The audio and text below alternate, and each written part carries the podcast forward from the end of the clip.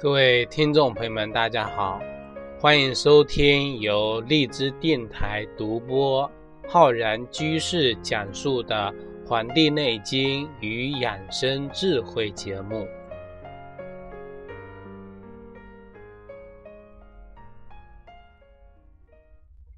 本期节目呢，要跟各位听众朋友来讲一讲我们这个节气养生的知识。这次啊，要跟大家讲的是我们的这个惊蛰啊，惊蛰时节。那么今年的惊蛰是在什么时候呢？啊，是在我们的这个啊农历的正月二十七，也就是我们二零一六年的三月五号。具体时间呢是十一点四十三分三十秒啊。那么惊蛰啊，我们以前的几期节目也跟我们听众朋友讲过了。这个惊蛰节气啊，它就是象征着啊，这个春雷阵阵。那么万物啊，这个在冬眠的一些昆虫，或者呢蛰伏于地下的一些这个动物呢，它们被这个雷声惊醒。那么这个时候呢，就因为啊，这个天气开始转暖。这个地底的阳气，它开始啊从地表这个冒出来，那么就出现了这个阳气增强的这个状态，所以呢会有这个春雷的表现啊。春天有打雷，这个是非常正常的现象，而如果是冬天打雷呢，那就啊不那么正常了。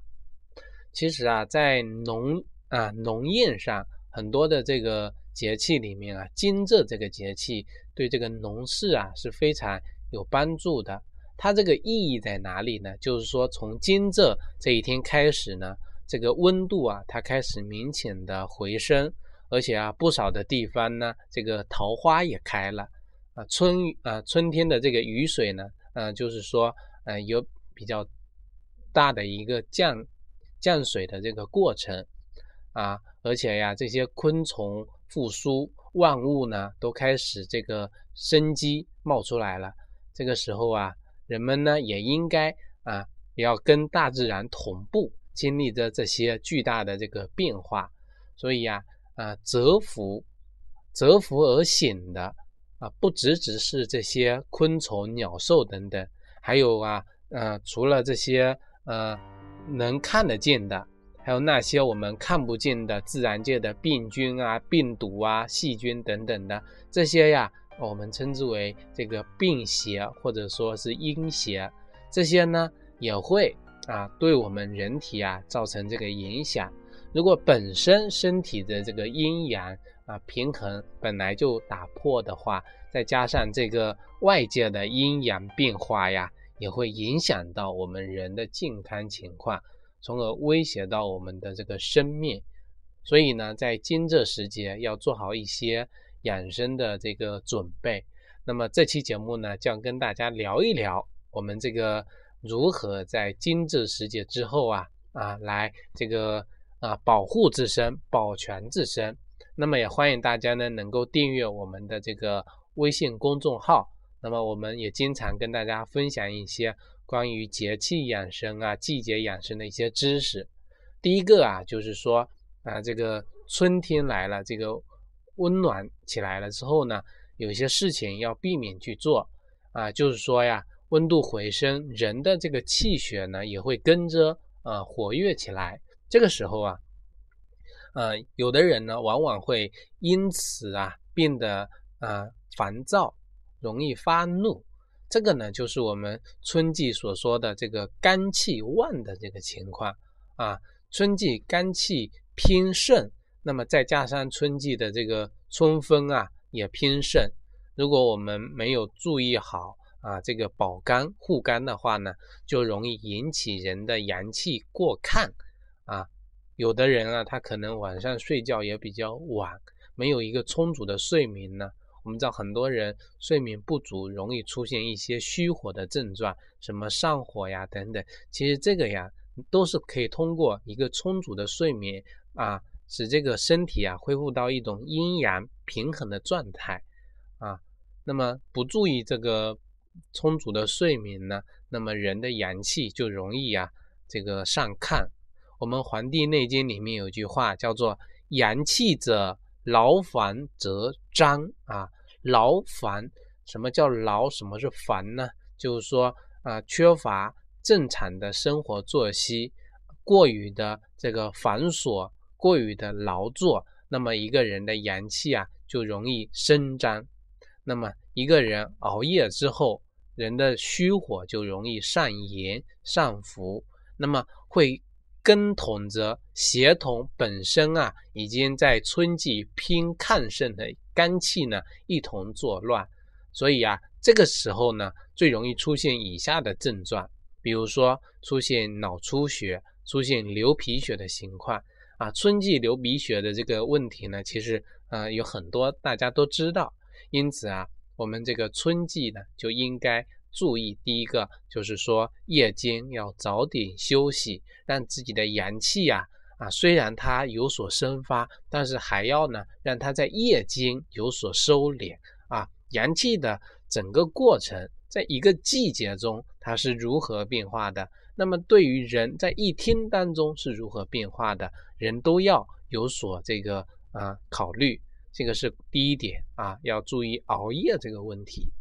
第二个问题啊，也就是我们刚才讲的这个一些昆虫啊、鸟兽啊，它开始苏醒啊，开始这个生机，开始这个繁殖。那么苏醒的难道只有这些昆虫看得见的这些嗯嗯动植物吗？其实还有很多这个我们啊身体之外的那些我们看不见的这些阴邪。所以啊，我们中医里面称之为一些毅力劳气啊，也叫做一些阴邪气。那么我们一旦啊侵犯了人体，往往呢就会引起一些呃温热的这个疾病啊，温热病。那么这些温热病啊，很可能就是会引起啊发高烧，或者出一些啊过敏性的一些情况。那么有的呢，最早出现的呢。我们这个根据我们这个经脉的这个流向啊，实际上首先发作的应该是我们的这个肺系的一些疾病，所以跟我们肺相关的一些问题呢，它就容易发生。而这些病呢，就属于我们中医的温病范畴。所以啊，春季啊，有这个肺部一些疾病的，出现一些高烧的一些问题的呢，我们都是通过这个。温病范畴的这个理论啊，来进行治疗啊，这个呢就是要防止一些温病的发生。那么啊，但我们也知道，同样的是一个环境，但是不同的人染病的结果也不同，轻重也不同。这个呢，我在很早之前讲这个过敏病的时候，已经跟各位呢聊过，就是说呀，有的人他身体啊，这个阳气足。啊，这个跟一个人啊发病的时候身体的阴阳协调的状态有关啊。既然是这个温热性的疾病，那么生病的人啊，如果平时的体质大多也是热性的啊，那么所以啊也会出现更加这个热性的一些情况。因此啊，除了要增强自身的这个体质啊，注意这个室内的这个空气的流通。而且呢，要避免这些啊传染源的接接触。我们还应该呀，在这个日常的这个坐卧，在这个饮食当中啊，也要注意。这个饮食呢，就是说要忌吃一些这个辛辣的食物。那么我们说啊，如果在立春时节呀，雨水这个时节，我们说气温可能还不够温暖，所以我们呃提倡说可以吃一些辛味的。啊，辛辣的一些东西，那么再加上一些甘味的这个是呃味道呢，来辅助它。那么到了惊蛰之后呢，我们就应该在饮食上啊，要以肝为主，以辛为辅啊。这个是啊，刚好是一个转换。立春雨水以辛为主，以肝为辅。那么到惊蛰以后呢，是以肝为主，以辛为辅，紧辛。其实就是为了防止我们惊蛰过后阳气上升、肝气上浮而内生火啊，这个紧心就是为了防止生火。那么增肝是为什么呀？肝胃是入我们的脾啊。那么增肝可以防止我们的这个啊肝火这个旺盛的火呀，这个肝木之火呀，去克我们的这个脾胃啊。这个木克土，所以增强土气啊，就要吃一些甘味的食物。但呢，这里还得跟大家说呀，甘也分两种啊，这个味道也有咸淡之分嘛。甘也有特别甜的，也有特别淡的。那么在这里呀，一些听众朋友如果身体本来啊是这个脾胃比较虚弱的，气血不足的，而且这个舌苔呢表现出啊。这个淡，而且白，而且薄啊，舌淡苔白薄，那么就可以呀，这个吃一些甜食。如果呢，身体是肥胖的啊，舌苔是厚腻的，平时呢痰多啊，胃胀，脾气不好啊，经常容易烦急，容易上火，这些人呢，就应该吃一些淡食啊。就是说饮食清淡的那种甘甜啊，所以啊，这个内脏的健康啊，还有阴阳气血的平衡，它能够帮助我们身体啊正气不衰啊，以来防止这些温热的一些邪气的入侵啊，叫身正。所以啊，这个是我们要注意的第二点。第三点呢，就是说啊，虽然气温上升了，但是呢，还会有倒春寒的情况。这个情况啊，反复出现在春天，而且今年呢，反复的次数比较多啊。虽然说我们现在这个温度大面积的回升，但是天气预报上也经常啊说这个温度啊也有下降的。我们看啊，我在做这期节目的时候呢，我举个例子，比如说北京啊。明显上升到这个十五度左右了啊，但是呢还不能急着去减衣啊，尤其啊早晚这两个时间段一定要啊多穿衣服，我们叫做春捂啊，多捂一捂，让这个汗微微的出来，可以使这个阳气啊宣发出来啊，防止这个风寒之气呢伤了我们的阳气啊，同时啊。适当的捂着呢，也可以让我们的身体呢啊，这个出汗啊，帮助阳气的生发，这个叫春夏养阳的一个实践方法。如果能够坚持呢，必将能够从中啊受到这个裨益，尤其啊能够防止这个春季的这个过敏还有温病的发生。所以很多听众朋友问我啊，或者在这个节目下方留言，他说啊，为什么？这个容易春季过敏啊，过敏应该怎么处理？其实这里有很多的小窍门啊。这个人正气足了啊，邪不可干啊，邪不可干。啊，但是说要捂呢，也不能捂得过这个频繁，或者说捂得自己热的受不了，大汗淋漓呢，这个其实也是不对的啊。恰当的标准就是说，人的一天内都能感到周身的温暖。四肢呢能够啊有温热啊，双手双脚呢都能够保持一种温热的状态，而且呢最多的身体呢出一些微汗啊微汗，这个呢都是需要自己去把握这个衣服的穿着。其实我们坐卧行躺啊，一食一饭啊，一屋啊一衣这些呢行为啊都是。跟我们的生活智慧、养生智慧都是相关联的，这个是第三个啊。那么第四个就是说啊，温度回升，早上呢、晚上呢可能会冷，但是呢也有那个不太冷的地方。那么我们还得遵循我们《黄帝内经》中关于春三月养生的一个知识点啊。这个《黄帝内经》中里面是这么一句话，叫做“夜卧早起，广步于庭，披发缓行”。啊，这个原则呢，就是说让早上啊可以早一点起啊。到了春夏之后啊，这个太阳啊，这个早上啊，这个升起就特别的早。那么早了之后呢，人得跟这个大自然同步啊。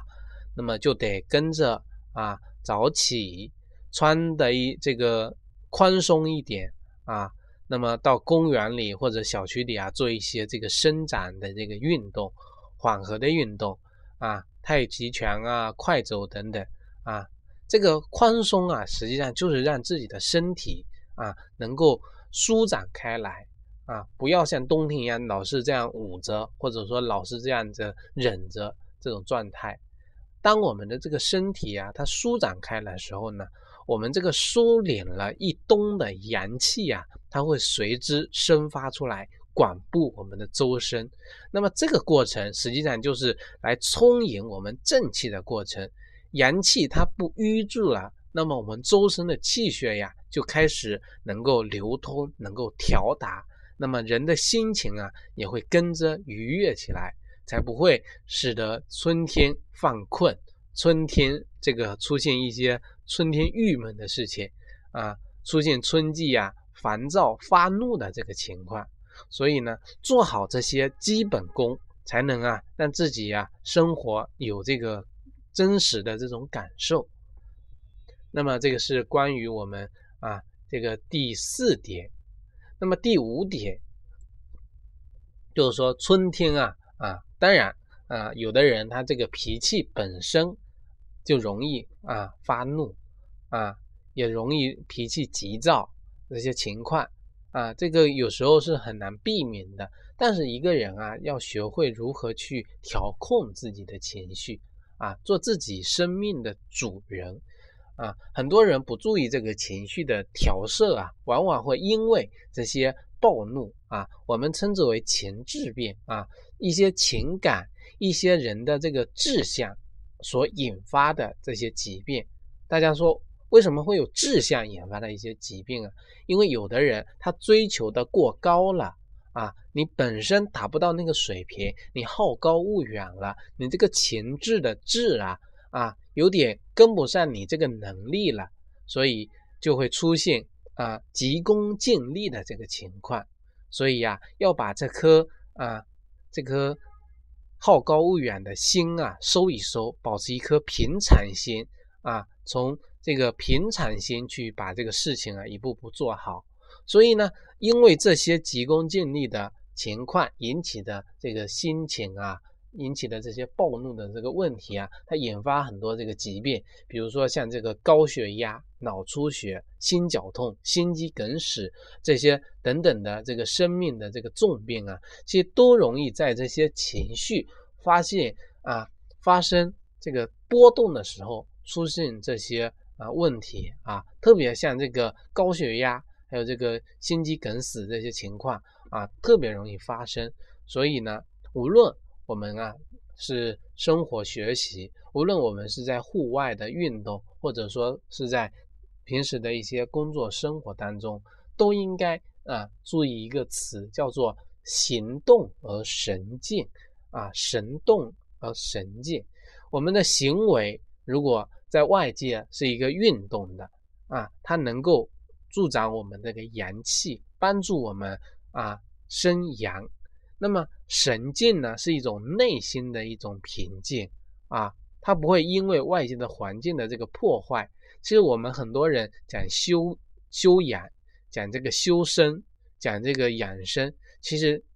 令到关键啊，令到这个重点啊，还是要养我们的这个心啊，内心的平静胜于任何的这个药物的这个保健。这个时候呢，你才可以啊。去学学书法，打打太极拳，下下围棋，弹弹一些古琴啊，这些行为它是修身养性的，你发挥的好，它就能够帮你啊，这个从这些传统的文化中，让你远离那些世俗的这个啊烦闷，远离呀世间的这些这个呃呃喧闹，所以我们会说啊。你这个养生为什么要讲究这些内心的平静呢？其实就是说要从这些传统的文化精华中汲取这些能够让人啊回归到平静，因为只有心静了，病呢才不会找你，才不会上你的身。这呢也是我们很多养生啊啊其实就是一个精华，就是说养生啊，关键就在这里